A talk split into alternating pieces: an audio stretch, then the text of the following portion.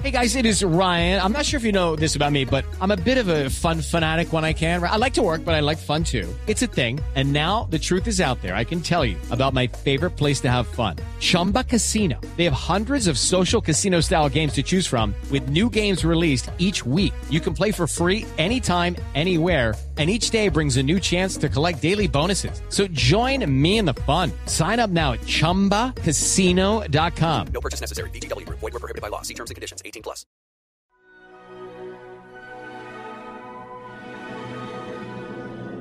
A continuación, desde Bogotá, Colombia, en hjck.com escucharemos La ruina que nombro, voces desaparecidas de la cultura.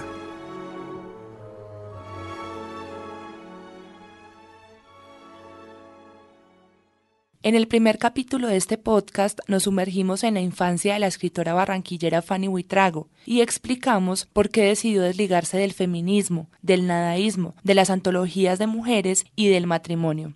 En este capítulo exploraremos por qué la autora pareció perderse del panorama literario después de haber llegado a la cumbre.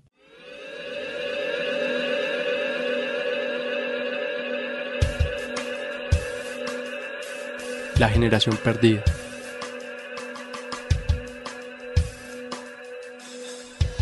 Fanny Buitrago ha publicado 25 libros, entre novelas, relatos cortos y literatura infantil. Su obra ha sido incluida en cerca de 60 antologías y ha sido traducida al inglés, francés, griego, portugués, árabe, entre otros idiomas. Su figura y su trabajo transitan en los libros de autores canónicos como Roberto Burgos Cantor, Germán Espinosa y José Ramón Ripoll.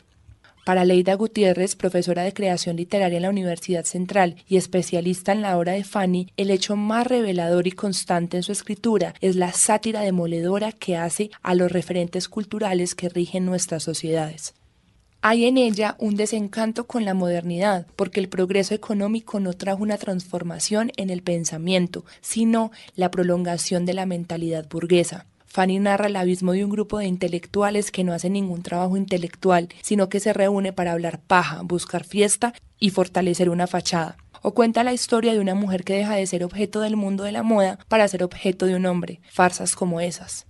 Por su parte, la profesora de la Universidad Javeriana Luzmari Giraldo, investigadora desde hace décadas de la literatura colombiana, resalta esto.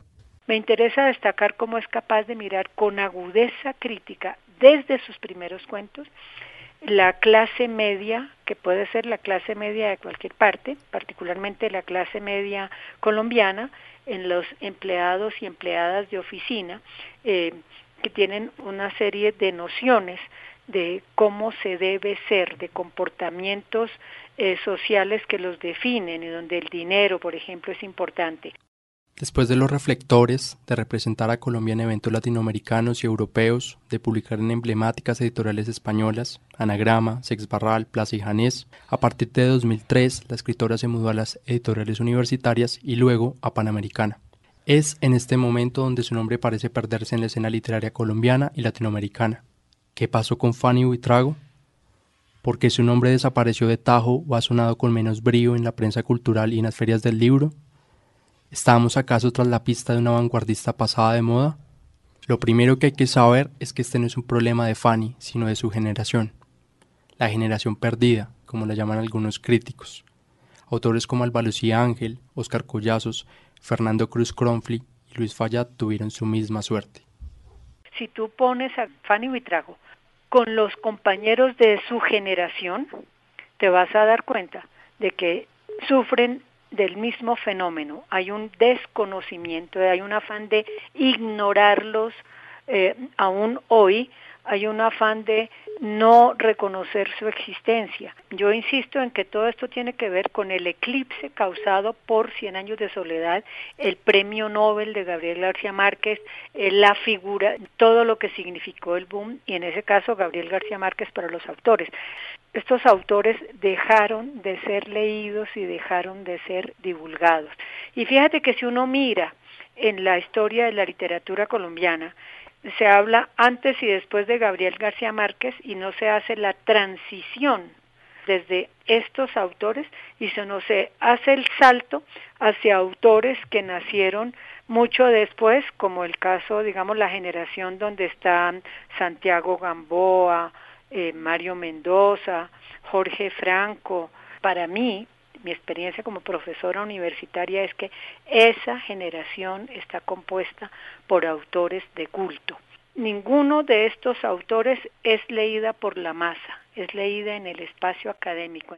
Fanny sobrevive con vigor en las universidades colombianas y estadounidenses. Allí es presentada como un referente de la literatura colombiana posterior a García Márquez y un paso necesario para estudiar la novela paródica y de género, a pesar de que ya conocemos su opinión al respecto.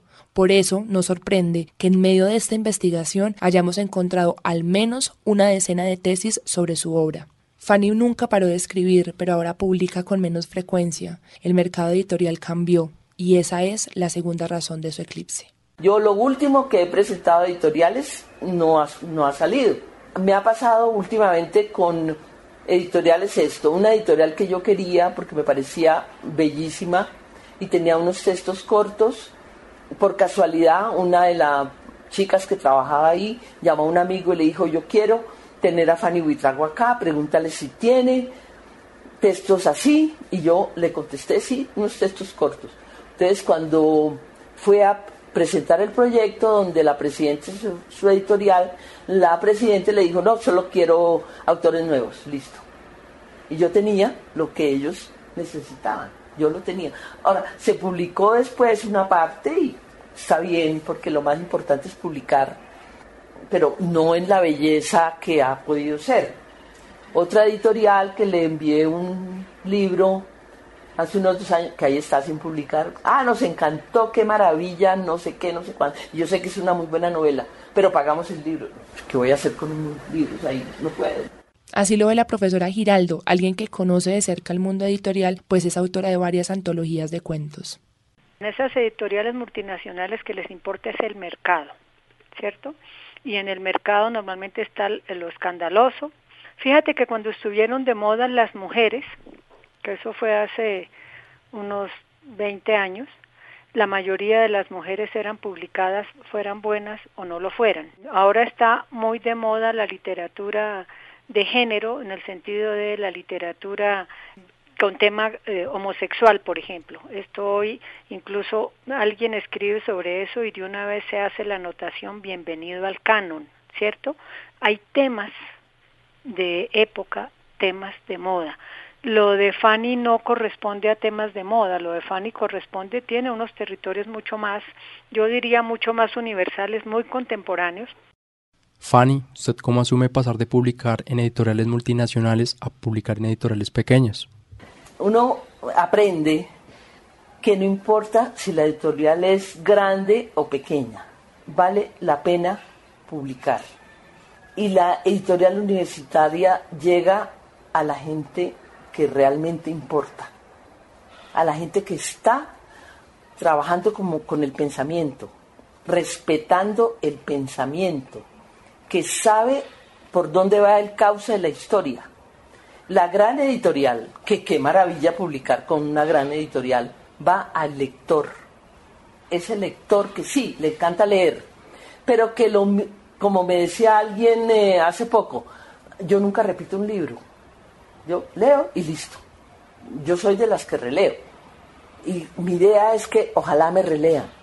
Este año Fanny regresó como invitada a la Feria del Libro de Bogotá. Su charla, para variar, fue sobre el hostigante verano de los dioses. Por cosas como esas uno intuye que sí, el futuro de su obra no está ni estará en el mercado masivo.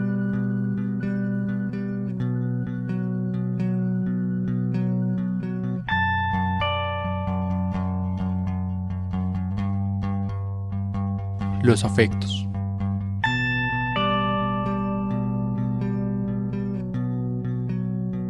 Porque Fanny decidió alejarse de los reflectores, de las reuniones literarias, de la prensa y de los eventos. Por la tristeza y por la muerte. Personas muy amadas mías empezaron a morir, pero yo no quería saberlo, ¿no? Primero se murió Alejandro Obregón y yo no quería saber nada todo el mundo me llamaba y yo miraba para otro lado, yo no, yo no quería darme cuenta. Para mí seguía vivo y sigue vivo.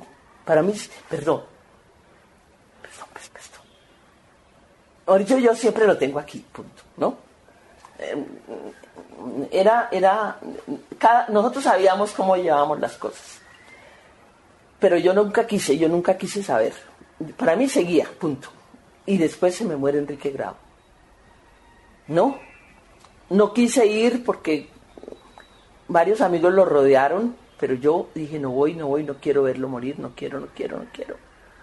Fue una cosa aterradora para mí y después mi papá y mi mamá. Entonces llega un momento en que yo me voy a Cartagena a pasar la pena, unas penas muy duras, muy difíciles. Un punto de quiebre definitivo en la vida de Fanny Buitrago fue la enfermedad y el fallecimiento de Luis y Emma, sus padres. Ambos murieron en 2006, ella el 2 de marzo y él exactamente un mes después. La muerte arrasó con ella. Había dejado su apartamento en Bogotá, regaló muebles, cuadros, ropa y viajó a Cartagena para cuidarlos. Lo único que pudo llevarse fue una cajita con joyas y la placa de un premio. A pesar de que sus papás siempre estaban acompañados por enfermeras, cuando ella llegó los vio muy solos, sobre todo a él. Mi papá, por ejemplo, no tenía con quién hablar. De pronto él recordaba, por ejemplo, Fanny, él era un chesperiano, ¿no? Era experto en Shakespeare. Entonces de pronto me decía, Fanny, ¿cierto que Borges tiene un texto sobre Shakespeare? Yo, papá, no tenía ni idea. Entonces, a buscar, nos íbamos a buscar el texto sobre Shakespeare. No, ese tipo de cosas hacíamos. Además, él tuvo un coma inducido de 18 días, entonces perdió mucho la memoria. Entonces yo empecé a leerle el Quijote empezamos a leer el Quijote. ¿Qué quiere decir esta palabra? Entonces íbamos, buscábamos en el diccionario, ¿no? ¿Qué quería decir la palabra? Leíamos esto y mi mamá se sentaba a escuchar. Por la manchega llanura vuelve a ver la figura de Don Quijote pasar y de verdad los hizo muy felices. El último año y medio, dos años que estuvo con ellos y los vio morir a los dos. Cuenta su hermana Leti, apoderada de su obra y su correctora de estilo. Y entonces, para una persona que le tenía miedo a ver una calavera en un dibujo de anatomía, que para ella la muerte era, y yo no sé si sigue siendo, algo muy terriblemente espeluznante ver morir a los dos.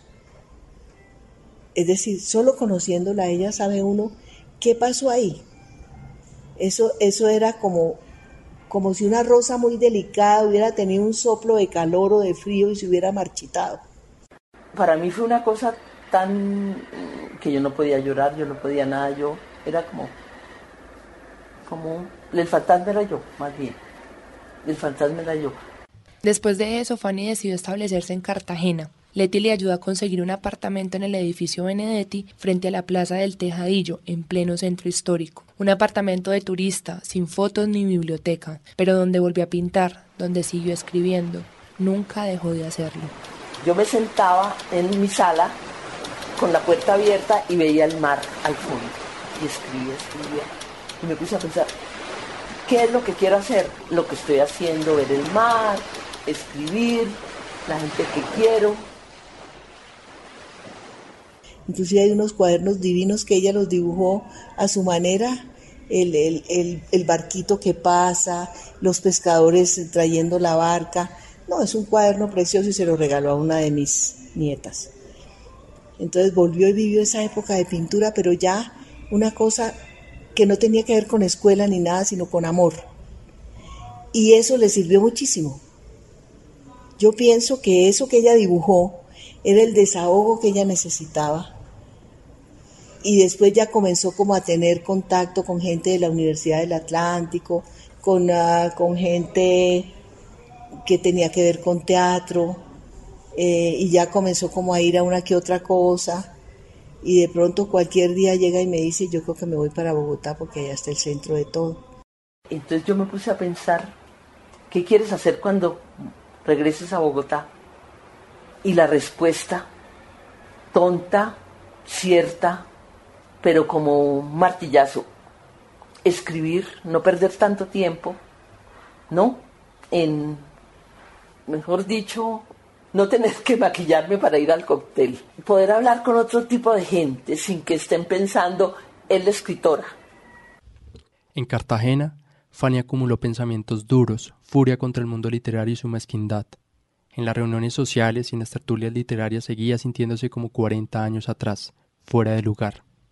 Ya no estaba para aguantarse los desplantes que, según dice, le hacían en público.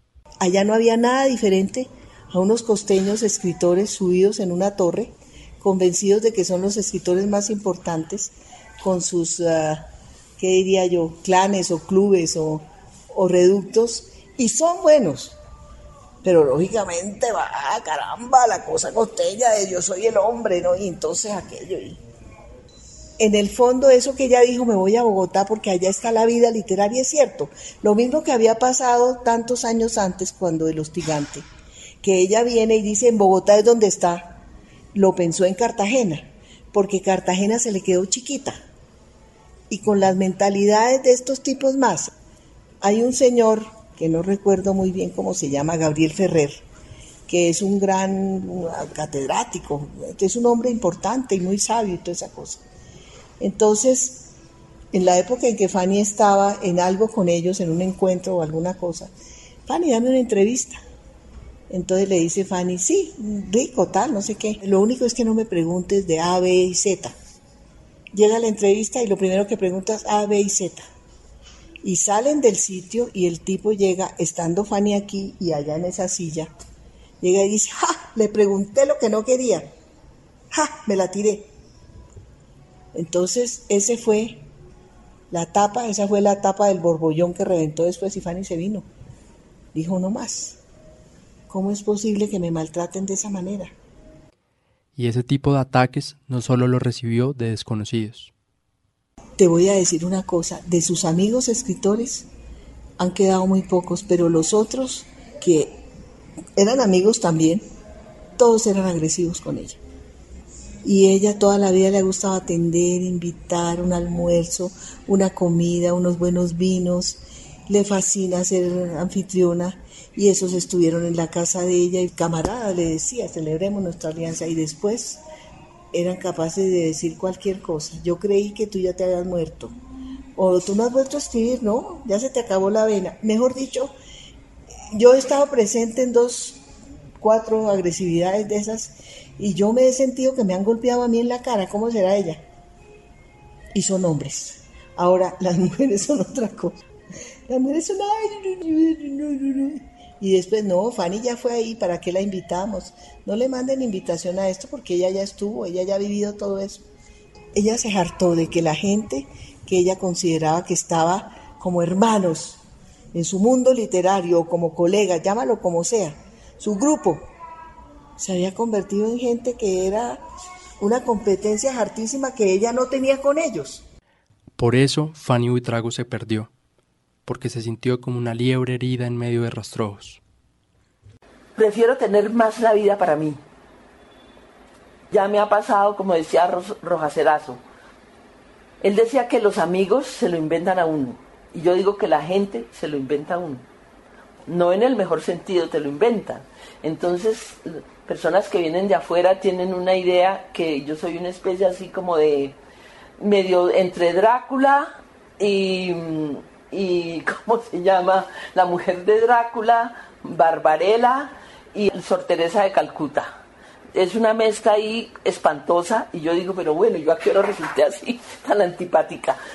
Fanny regresó a Bogotá en 2010. Regresó decidida a cerrarle la puerta de su casa y de su vida a la mayor cantidad de extraños posibles. Resolvió también participar en la menor cantidad de eventos públicos.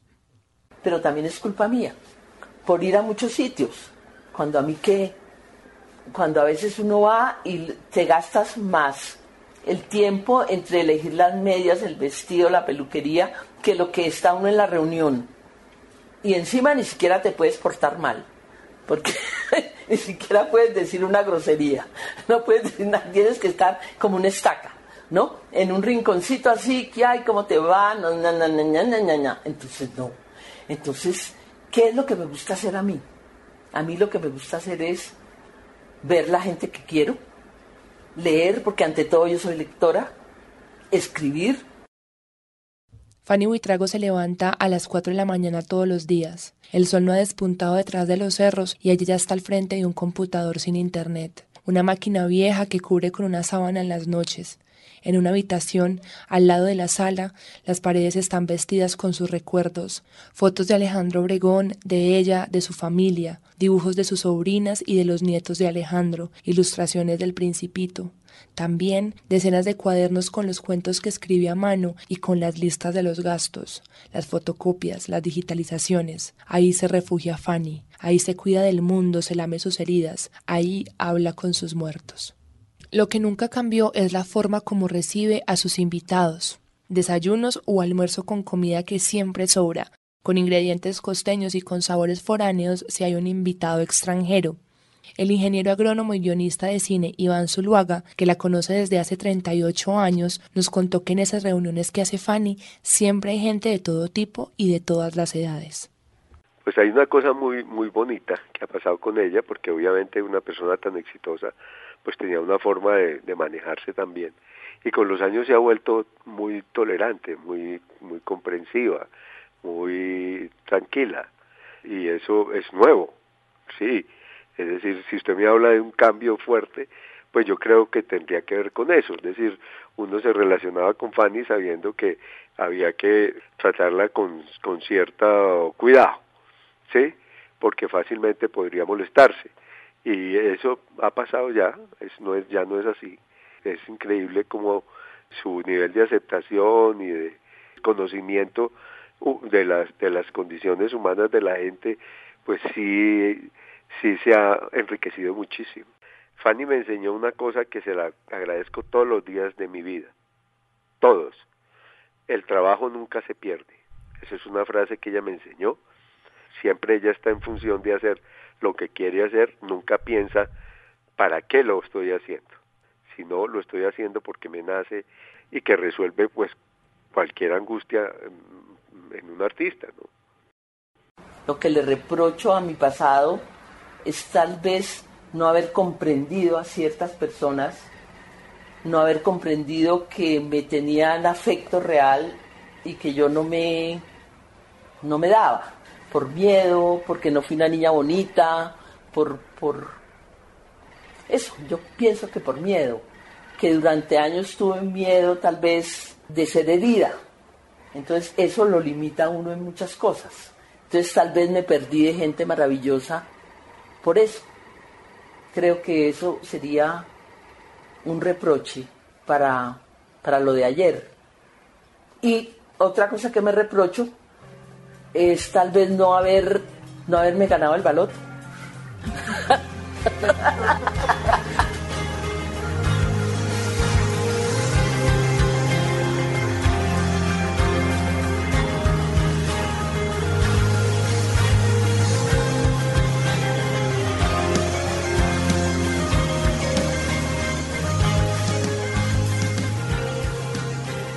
Fanny Buitrago es la última voz femenina de la generación perdida.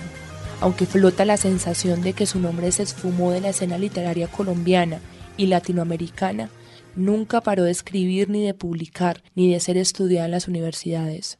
Su nombre se fugó del mercado, de ciertos círculos, pero no de la historia de la literatura colombiana. Ella en particular no tiene esa veleidad de estar figurando eh, no tiene esa vanidad porque tiene la seguridad que lo que hace y ha hecho es importante. Digamos que ella sabe que hoy pertenece al canon de la literatura colombiana. Muchos que vinieron después todavía forcejean por pertenecer a él. Ella ya no tiene que forcejear por eso, ya pertenece.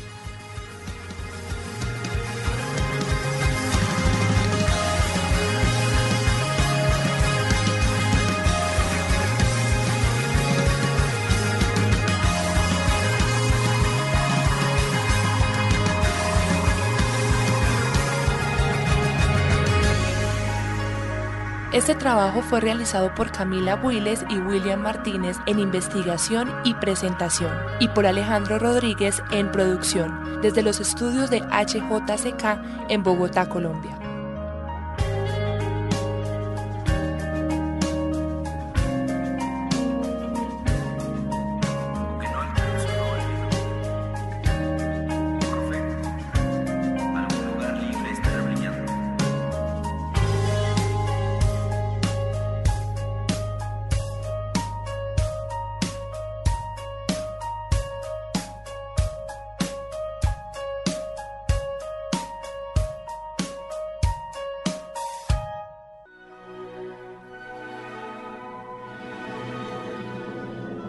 Hemos escuchado La ruina que nombro, voces desaparecidas de la cultura, desde hjck.com en Bogotá, Colombia